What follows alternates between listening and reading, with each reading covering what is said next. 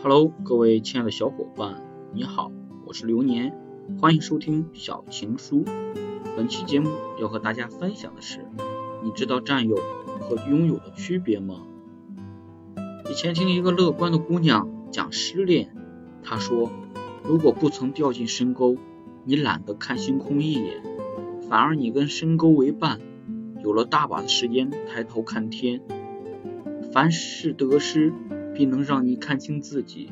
你痛苦绝望，开始思考。所以，收敛一份任性娇蛮，收敛一份无理取闹，收敛一份娇气可怜，总能再攒够五分温柔去爱这个人世间。他说：“你搬过家吗？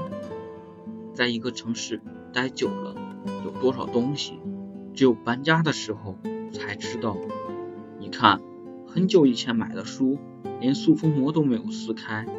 你看，坏掉的电水壶，总以为有空修修就可以再用。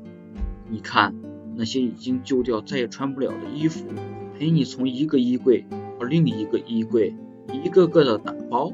那些你舍不得丢掉的东西，很多都是曾经热爱，现在没用，甚至不知道什么时候才有用。只有搬家，你才发现他的东西。你知道占有和拥有的区别吗？不像没撕塑封膜的书，你读过了才算拥有，现在只是占有。那些一年又一年跟着你的行李，很多都是负担。可惜，你以为占有就是生活，却不懂占有是需要耗费空间的。他说，有一天我在海边捡到一个漂亮的贝壳。然后我用力的把它扔回了大海里。我跟那个贝壳一起拥有了夏天的一片海。也许我带贝壳回家，不会过多久，它身上就会落满灰尘吧。你跟那个喜欢的人分开，就像搬家，没用的东西用力扔得远一点，你还是会在浩瀚星空下想起他，你还是会默默的跟着一个背影很像他的人坐错几站路。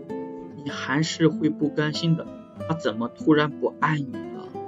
那些偏偏让你舍不得抬手扔的，恰恰是你努力也不会拥有的东西。那些你以为总会有用的东西，后来身上落满了灰尘。是的，我们无法放下喜欢，但是我们可以打扫一下，收拾一下。总要搬一次家，才知道那些东西。该扔了。好的，朋友，本期节目到这里就已经结束了，感谢您的收听。您的每一次陪伴都是我前行的动力。我是流年，我们下期再会。